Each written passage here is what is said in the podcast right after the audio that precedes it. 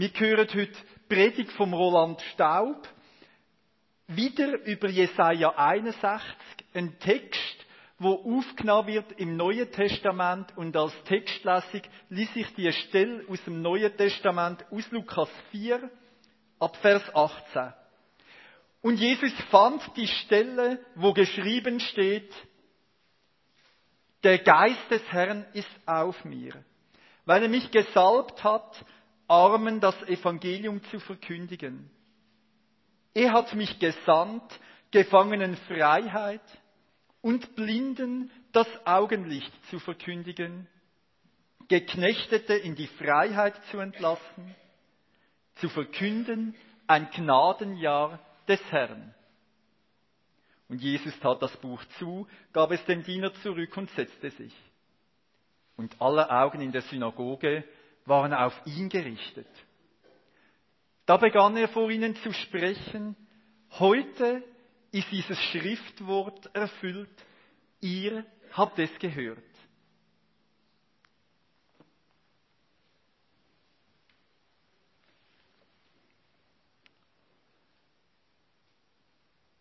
Jesus Christus, du bist ein Gott, der redet, und wir danken dir für dein lebige Wort. Und jetzt bitten wir dich, dass das Wunder geschieht, dass wir in der Stimme vom Rolli deine Wort hören. Und so Rolli bist gesegnet im Namen von unserem großen Gott, dem Vater und dem Sohn und dem Heiligen Geist. Seine Freude und sein Frieden möchte dich erfüllen. Er möchte dir seine Wort geben. Amen.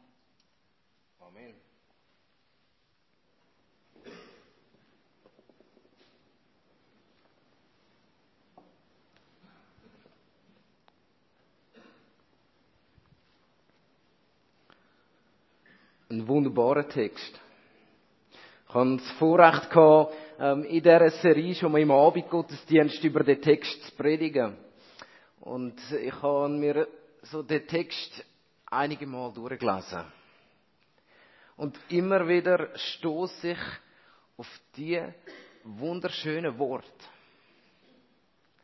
in meinem Denken und freue mich darüber, was in dem Text steht. Die Armen kommen gute Botschaft über. Gefangene werden freigelassen. Die, die unter Knechtschaft sind, sollen befreit werden. Was für eine Welt, was für eine Hoffnung auf eine bessere Welt begegnet uns in dem Text. Und ich lese sehr gerne Zeitung. Und wir hören die Nachrichten von da bis dort, wo die dunkle Welt auf uns wartet, wo eine schlechte Welt um ist. Im Moment, ähm, laut UNO, sind ähm, 795 Millionen Menschen, die daran leiden, dass sie zu wenig zu essen haben. So als Vergleich, das ist etwa ein Neuntel. Also jeder neunte Mensch muss leiden, weil er zu wenig Essen hat. Davon sind 160 Millionen Kinder, die Wachstumsstörungen aufweisen, weil sie nicht genug oder das Falsche zu essen bekommen, weil sie kein sauberes Trinkwasser haben, weil sie zu wenig Vitamine haben.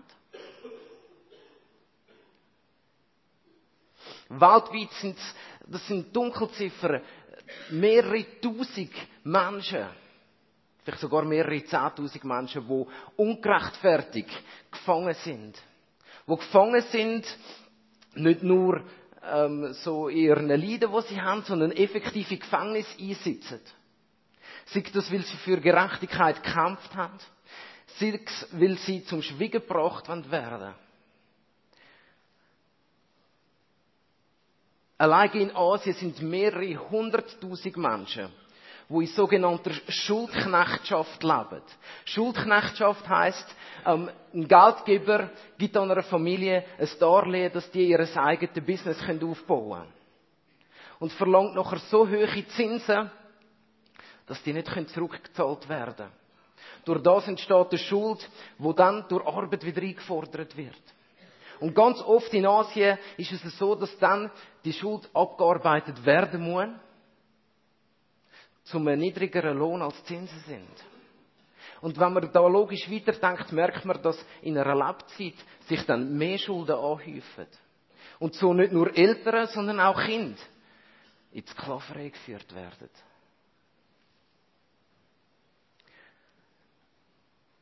Ein Wort, das zu unserer modernen Welt gehört, ist Human Trafficking. Menschenhandel. Man rechnet im Moment mit einer Dunkelziffer von etwa 30 Millionen Menschen, die gegen ihren Willen mühen oder verschleppt worden sind und müssen arbeiten. Ein Großteil von denen in der Prostitution oder in der Kleiderfabrik. Also das sind so die zwei grössten ähm, Sachen, die wir haben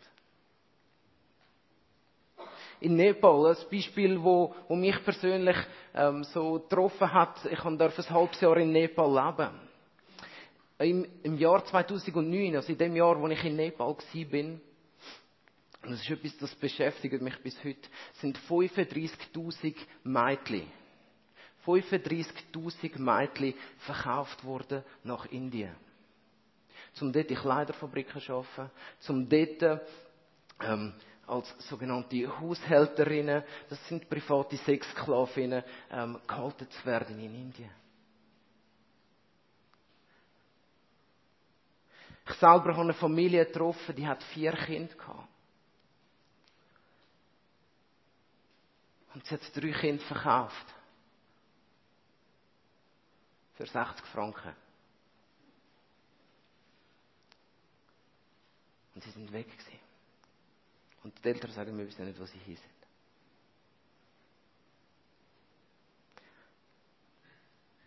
Und dann komme ich zurück zu dem Text und da heißt, ich will armen Menschen gute Botschaft bringen. Ich will Gefangene frei machen. Ich will die, wo ich Knechtschaft sind, befreien.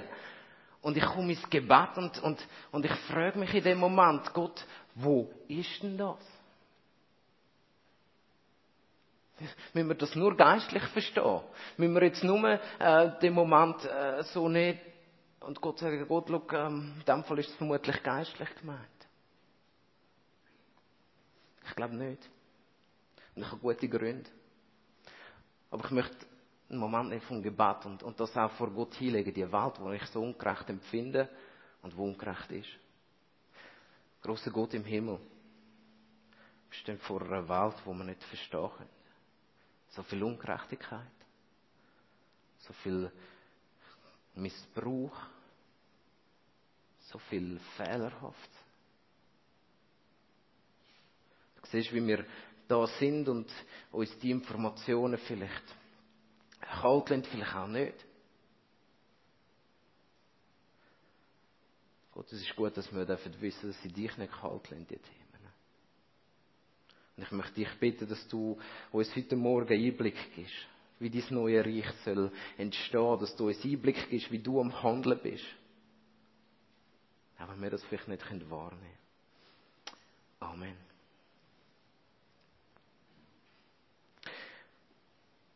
Wenn wir vor diesen Sachen stehen, vor diesen Informationen, vor diesen Menschen, die ungerecht behandelt werden, dann fühlt man sich in erster Linie mal machtlos und man denkt, was kann ich denn überhaupt machen?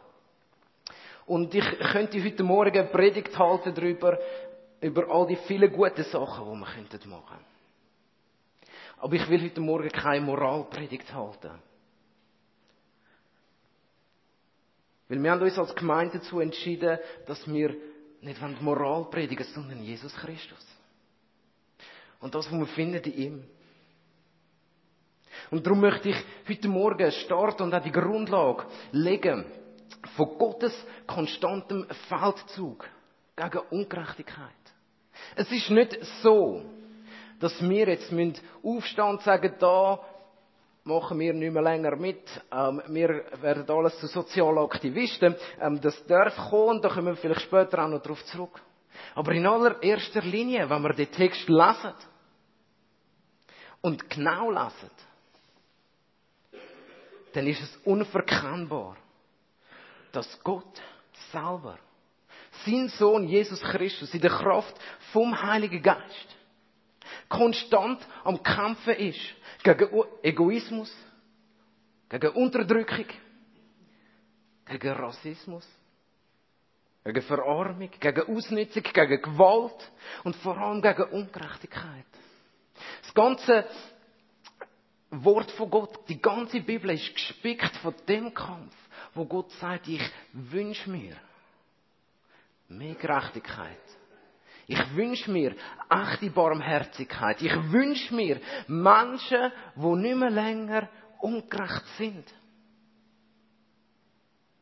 Und so auch in unserem Text. Er wünscht, dass es frohe Botschaft gibt für Arme. Und ich glaube, das sind nicht nur die Arme im Geist gemeint in dem Moment, sondern effektiv für arme Menschen, die auch am materiellen arm sind.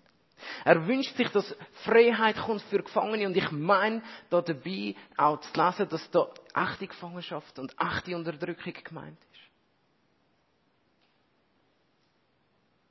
Und als allererstes von Gott der Feldzug in meinem Leben an. In deinem Leben, wenn du dein Leben unter die Herrschaft von Gott stellst. Fängt der Heilige Geist, und das haben wir so in dem ersten Abend Gottes sind schon ein bisschen äh, einen Einblick bekommen von Wirken in uns. Und er wirkt, wie es seinem Wesen entspricht. Nämlich wegweisend von sich selber. Er wirkt, dass wir Anti-Egoisten werden. Der Heilige Geist fängt den Kampf zuallererst in uns innen an. Gegen meinen Egoismus. Gegen meine Schlagseite. Gegen dort, wo ich ungerecht bin. Gegen dort, wo ich andere ausnütze. Und weist konstant auf Jesus Christus hin, wo das möglich macht. Weil Jesus Christus für meine Sünd und mein Egoismus gestorben ist. Das ist Evangelium. Das ist die gute Botschaft, dass wir nicht länger Gefangene sein müssen von dem. Wir müssen nicht länger Gefangene sein von dem Konzept. Er hat all diese lebensverderbenden Macht, wo es treiben, hin zum Egoismus, Stopp gesagt. Am Kreuz. An einer Stelle in der Bibel heißt sogar, er hat den Tod getötet. Also, die großartigste Leistung. Mit seiner Auferstehung hat er das Tödlichste überwunden, den Tod selber. Und so den Satan und seine Macht besiegt. Und so ist etwas Neues möglich geworden. Und das verspricht uns der Text. Und nicht genug damit, wir haben die Gott einen Vater, der für uns sorgt. Und schaut, dass wir nicht zu kurz kommen. Auch wenn wir weitergehen, auch wenn wir uns engagieren, dann schaut Gott schon, dass wir nicht zu kurz kommen. Und da wird es nämlich fundamental wichtig, dass er uns unendlich fest lieb hat. Und dass es langt, dass er uns so lieb hat. Und das hat er gezeigt, indem er seinen Sohn gehen hat. Gottes Feldzug gegen Ungerechtigkeit passiert auch hier in der Gemeinde. Er hat uns Gemeinde geschenkt, Gemeinschaft von Christen, dass wir einander ermutigen und ermahnen. Immer wieder darauf hinweisen, dass Gott am Wirken ist in uns. Er hat uns ausgerüstet damit, dass wir einander helfen können, unseren Egoismus zu überwinden. Und er hat uns liebe Geschwister, die auf die Seite gegeben, wo wir das auch trainieren können. Wie das mit dieser Liebe funktioniert. Er hat uns gemeint geschenkt, dass so ist gemeint, immer wieder, dass wir gemeinsam vor Gott kommen und vor Gott gebracht werden, wenn wir selber nicht mehr mögen.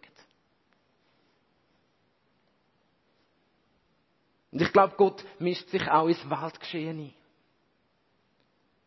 Und zwar nicht mit absolutistischer Macht und Blitz und Donner, sondern mächtig wirkend. Ich habe euch erzählt von dieser Familie, die drei von ihren vier Kindern verkauft hat. Und sie sind kurz darauf aber Jesus begegnet.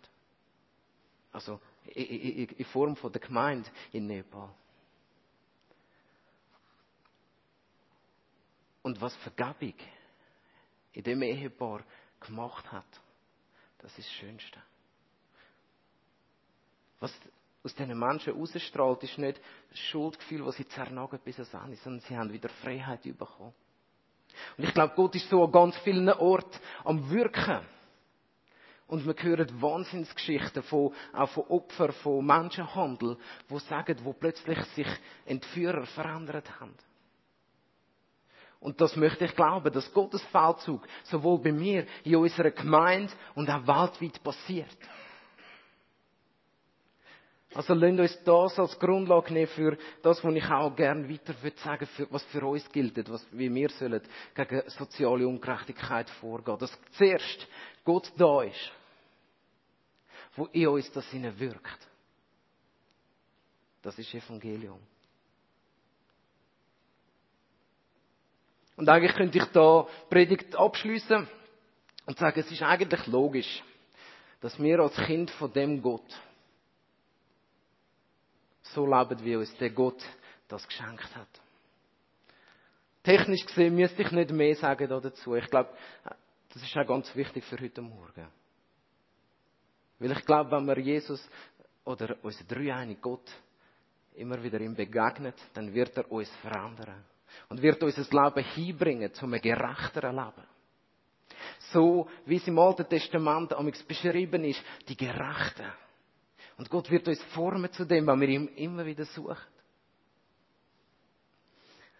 Und gleichzeitig hört Gott nicht auf, in seinem Wort unablässig auf, auf viele Missstände, auch von seinem Volk und von seinen Kindern hinzuweisen. Und das tut er oft liebevoll.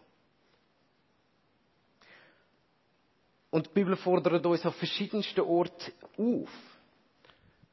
Nicht nur für unseren Glauben, sondern auch für das Reich Gottes, für seine Gerechtigkeit und für echte Gerechtigkeit einzustehen. Und das tut er in drei Punkten. Und, ähm, also, nein, ich habe drei Punkte ausgesucht, der tut es wahrscheinlich mehr. Und ähm, ich habe gedacht, ich, ich möchte das Ganze ein bisschen praktisch machen, weil ähm, das Evangelium ist, ist etwas Wunderbares. Und das ist unsere unsere Grundlage für das. Und ich, ich möchte gerne heute Morgen drei ähm, Fragen stellen. Und zwar, wenn Gott von uns auch fordert, dass wir auch für soziale Gerechtigkeit einstehen, dann äh, stellt sich mir zwei, äh, drei Fragen. Erstens, ähm, wie sollen wir das tun?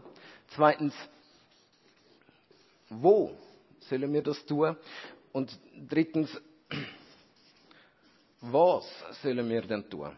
Also das sind die drei Fragen, die ich euch heute Morgen möchte mitgeben und wo ich glaube, ähm, dass ganz tolle Sachen rauskommen können.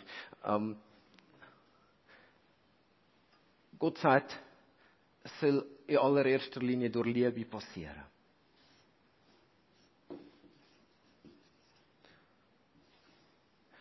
Ich könnte ja als konkretere Wort, wo, wo Jesus im Neuen Testament ganz oft braucht, die nächste Liebe, ähm, brauchen. Und bei nächster Liebe denkt mir ja dann schnell, ja, mein Nächster, das ist der, dem, wo ich begegne in meinem sozialen Umfeld. Und das ist ja zunächst mal richtig. Also, wenn wir sollen unseren Nächsten lieben, dann heißt das in allererster Linie mal, jemandem gut zu tun, ihm gut zu wollen, gut zu wünschen, ohne etwas zurückzuverlangen. Und Jesus macht das klar, dass er sagt, drum, ähm, hört auf, nur euren Freunden gut zu tun. Weil bei euren Freunden ist ja klar, wenn ihr ihnen etwas Gutes tut, dann kommt auch etwas Gutes retour. Im Lukas 14, im Vers 12, sagt er das. Und im Vers 13 sagt er, tünt doch viel mehr. Und, und ich, ähm, ich zitiere, was er da alles sagt. Ähm, ladet die Armen ein. Ladet die Krüppel ein. Ladet Lami ein. Ladet die Blinden ein. Und werdet euch dem bewusst, dass dort nämlich nichts zurückkommt. Und dort wird Liebe echt. Und nächste Liebe wird spürbar, wenn es dort ist, wo man nichts zurückerwartet. Und ich erinnere wieder an Einstieg. Wir müssen nichts zurückerwarten, weil die Liebe, die wir rüberkommen, die kommt nicht aus uns raus sondern von einem Gott, der uns unendlich liebt. Das zweite ist, wir sollen dienen.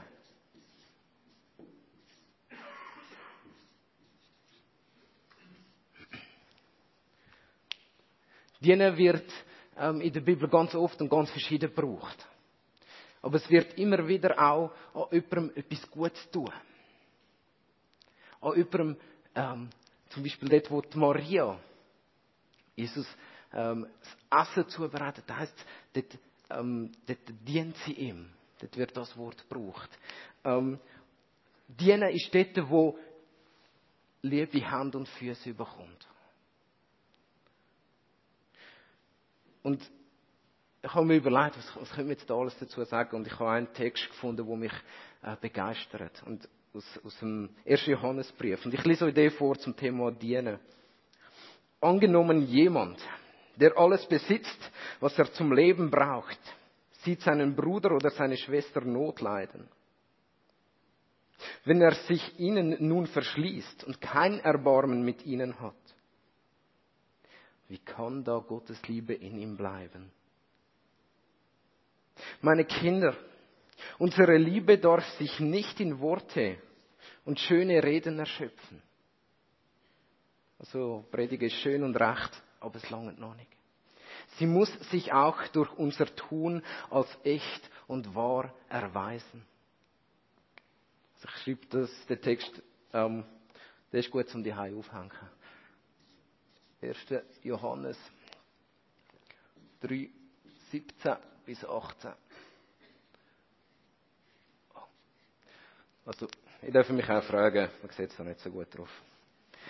Wir sollen dienen, unsere Liebe soll Hand und Füße bekommen. Weil, wenn wir anderen nicht dienen können, die es tatsächlich nötig haben, dann stellt Johannes die Frage und die Frage, die will ich auch mir immer wieder stellen. Kann die Liebe von Gott in mir bleiben, wenn ich sie nicht weitergeben kann? Und das Letzte, wie wir sollen, äh, für soziale Gerechtigkeit kämpfen, ist dem, dass wir ähm, Gerechtigkeit ausüben, dass ich dem auch Gerechtigkeit sage.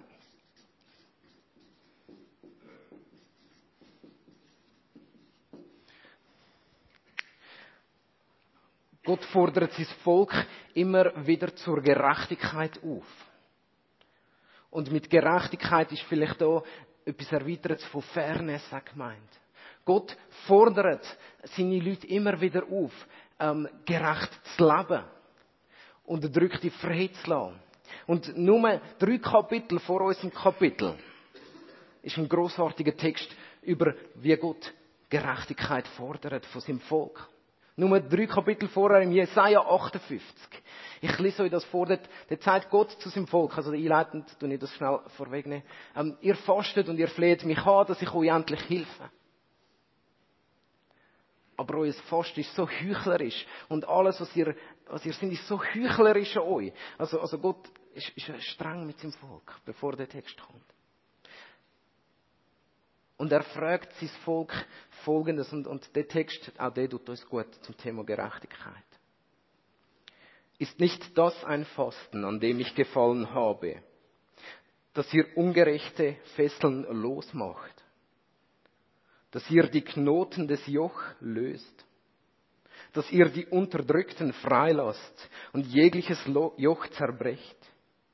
Besteht es nicht darin, dass du dem Hungrigen dein Brot brichst und Arme Verfolgte in dein Haus führst?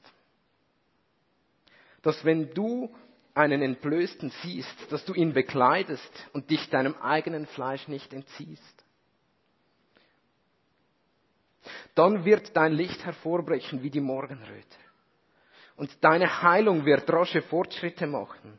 Deine Gerechtigkeit wird vor dir hergehen und die Herrlichkeit des Herrn wird deine Nachhut sein. Dann wirst du rufen und der Herr wird antworten. Du wirst schreien und er wird sagen, hier bin ich. Wenn du das Joch aus deiner Mitte wegtust, das höhnische Finger zeigen und das unheilvolle Reden, wenn du dem Hungrigen dein Herz darreichst und die verschmachtete Seele sättigst, dann wird dein Licht in der Finsternis aufgehen und dein Dunkel wird sein wie der Mittag. Der Herr wird dich ohne Unterlass leiten und deine Seele in der Dürre sättigen und deine Gebeine stärken und du wirst sein wie ein wohlbewässerter Garten und wie eine Wasserquelle, deren Wasser nie versiegt. Unglaublicher Text. Nur drei Kapitel vorher, wo Gott sein Volk auffordert. und sagen, sind doch nicht so heuchlerisch und suchen meine Liebe, sondern fangt endlich an, euer Leben zu ändern.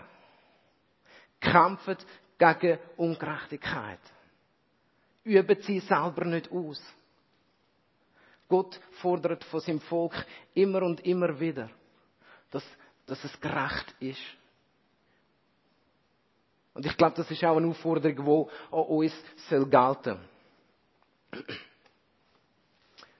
Wo sollen wir das tun?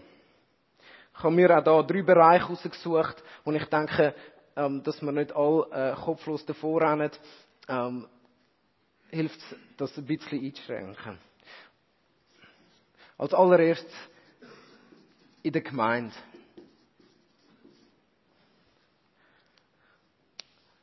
Unsere Gemeinde, vielleicht ist es ein schwieriger Ort, um das zu üben. Also, nein, ich, also, das ist missverständlich. Ich finde, unsere Gemeinde ist kein schwieriger Ort, um das zu üben. Ähm, aber, aber vielleicht für Einzelne von uns ist es nicht immer einfach. Gerade den Leuten, die es eigentlich besser wissen. Ähm, gerade ihnen zu dienen. Gerade sie zu lieben. Gerade da für Gerechtigkeit einzustehen. Im Johannes 13 sagt Jesus unsere Liebe, die wir füreinander haben. Und auch unser Sorgen füreinander. An dem wird die Welt erkennen, dass wir Nachfolger von ihm sind. Und ich glaube, die Botschaft ist klar, in unserer Mitte, unter uns Christen soll es keine Armut geben. In unserer Gemeinde sollen Witwen, Alleinerziehende, so hätte ich das jetzt auch ausgelegt, Leute, die benachteiligt sind, die mit dem Leben zu kämpfen haben, sollen Hilfe bekommen in dieser Gemeinschaft.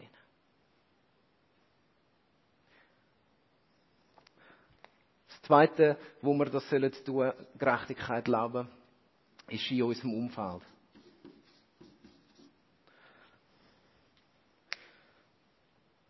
Lieb die Nächsten wie dich selber. Und dann die Frage, wer ist denn die Nächste?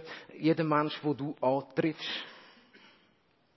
Du denen Gutes, wo du antriffst, wo du miteinander unterwegs bist. Da gehören deine Nachbarn dazu, deine Arbeitskollegen, deine Schüler, wenn du Lehrer bist, ähm, dein Lehrer, wenn du Schüler bist, ähm, dein Chef, deine Mikroverkäufer. Äh, lieben unser Dorf, lieben unsere Stadt, wo wir drin leben.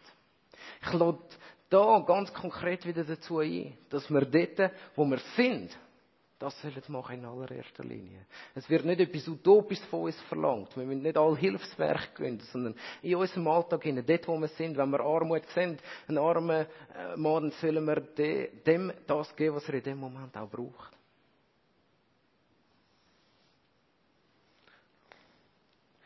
Und das Letzte, ähm, weltweit. Wir sollen weltweit für Gerechtigkeit sorgen. Wir leben in einer globalisierten Welt. Ähm, oder wie man so schön sagt, Welt ist zu einem grossen Dorf geworden. Ähm, Sachen, die wir tun, haben einen Einfluss auf was ungerecht ist in dieser Welt. Ein Beispiel. Kleider, die wir kaufen haben einen Einfluss darauf, auf Ungerechtigkeit in dieser Welt. Für die, die ein bisschen mehr Geld haben, Aktien, die man kaufen, haben einen massiven Einfluss auf Ungerechtigkeit in dieser Welt. Oder auf Gerechtigkeit, je nachdem. Sachen, die wir konsumieren, haben einen Einfluss. Weil das Angebot wird bestimmt von der Nachfrage die Welt.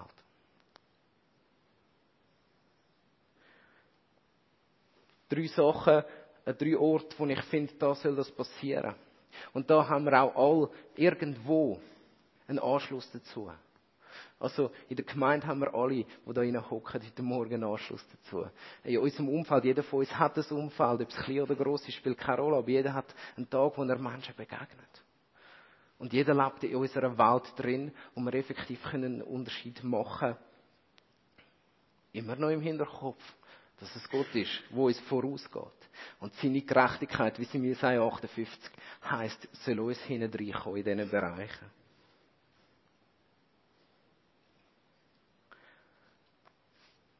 Was sollen wir dann tun?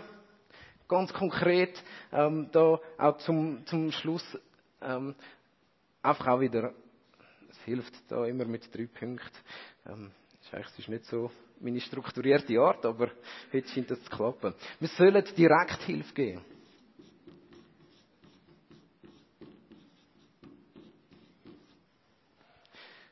Das heißt, ganz konkret Menschen unterstützen, die wo an Material und Sozialem leiden, also wo, wo zu wenig Geld haben. Also wenn wir durch Basel durchlaufen und jemand dort sitzen sehen, ähm, können wir ja fragen, ob, er etwas zu essen braucht. Und wenn wir etwas haben, dann geben wir es. Oder ein Surprise-Verkäufer, wo, wo gerne irgendwie probiert, seinen Lebensunterhalt zu verkaufen, also die Strassenzeitschrift. Ähm, halten wir es Münz von, von, vom, äh, von, von unserem Einkauf noch schnell im Hosensack und können es dann beim Ausgang geben. Das sind so Kleinigkeiten. Direkthilfe heisst, jemandem zu helfen in der konkreten Notsituation, die er hat. Also wenn jemandem ein Dach über dem Kopf fällt, probieren ihn für den Moment zu helfen. Wenn jemand medizinische Hilfe braucht, ihm medizinische Hilfe anbieten, wenn wir das können. Versorgen mit dem Nötigsten. Ähm, jetzt, und das ist ganz wichtig, Direkthilfe darf nie alleine passieren. Also das ist mir ein, ein wichtiges Anliegen, wenn wir, wenn wir immer nur Direkthilfe, dann rühren wir ähm, einfach einen Haufen Geld und Material in den Schlund von Ungerechtigkeit hinein. Ähm, das darf nur passieren in, in Verbindung mit anderen.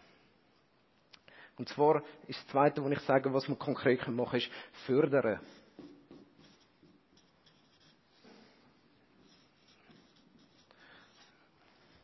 Menschen fördern. Menschen fördern heisst, sie zu begleiten in einem Prozess hinein. Sie ausrüsten in die Selbstständigkeit hinein. ist übrigens ähm, ein biblisches Prinzip, wo Gott vom Pharao verlangt hat, hat, hat äh, wo er das Volk Israel weggeführt hat. Hat er vom, vom Pharao verlangt, dass er sie versorgt mit dem Nötigsten, dass sie mal gehen können. Also irrsinnig. Förderung heisst, Leute zu helfen, wieder auf selbstständige Beine zu kommen. Verschuldete Menschen würde es ganz konkret heißen, dass wir ihnen eine Budgetberatung anbieten. Wenn wir ihnen nur Geld geben, um ihre Schulden zu tilgen, dann haben wir überhaupt nicht gewonnen. Sondern sie brauchen mehr Hilfe. Also, und, und, und, international würde es dann heißen auch, ihnen Zugang schaffen zu Bildung, Schaffung von Arbeitsplätzen kann übrigens auch bei uns in der Schweiz irgendwann dran sein, dass wir Menschen, die benachteiligt sind, auch Arbeitsplätze schaffen. Ähm, aber das klingt doch ein gross so zum im Alltag machen. Aber manchmal geht es vielleicht einfach darum, dass wir jemandem mehr helfen, als nur, was er gerade in dem Moment braucht. Er braucht Förderung über das Längere. Und das Letzte, was wir sollen machen, was wir was wir vielleicht auch nicht können machen, das ist vielleicht das Schwierigste. Ähm, ich sage immer soziale Reform.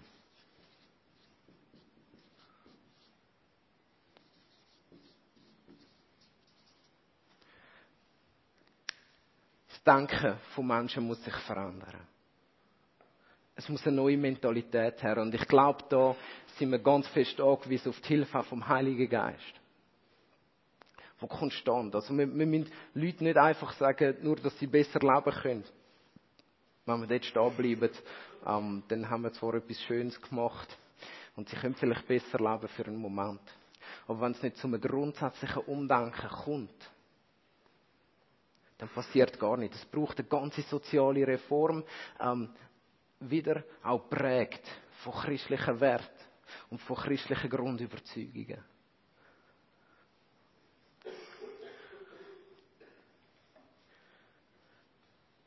Wenn wir loslaufen ähm, nach dem Gottesdienst und probieren, die Welt zu einem gerechteren Platz zu machen, ähm, die Welt gerecht zu machen, dann tut es mir leid, dann habt ihr mich nicht verstanden heute Morgen. Ein deutscher Politiker hat vor fünf Jahren ein Interview gegeben und, und in dem Interview ähm, eine Frage beantwortet, wo mein Leben maßgebend geprägt hat. Ähm, er ist gefragt worden, Sie als Katholik und Christ, haben Sie nicht andauernd das Bedürfnis, die Welt retten zu müssen? Das ist die Frage, die ihm gestellt worden ist. Und er gibt als Antwort, Ich bin entspannt. Ich muss die Welt nicht retten, weil ich genau weiß, dass jemand anders sie retten wird.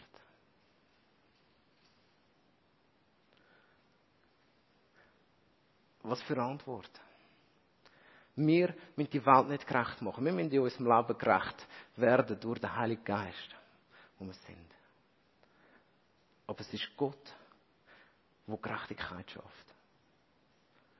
Und das, wo er uns in dem Text zusagt, oder wo er auch den Armen, den Ungerechten, den Gefangenen verspricht, hat nämlich nur eine letzte Dimension. Es ist auch zukunftsorientiert. Er gibt Hoffnung.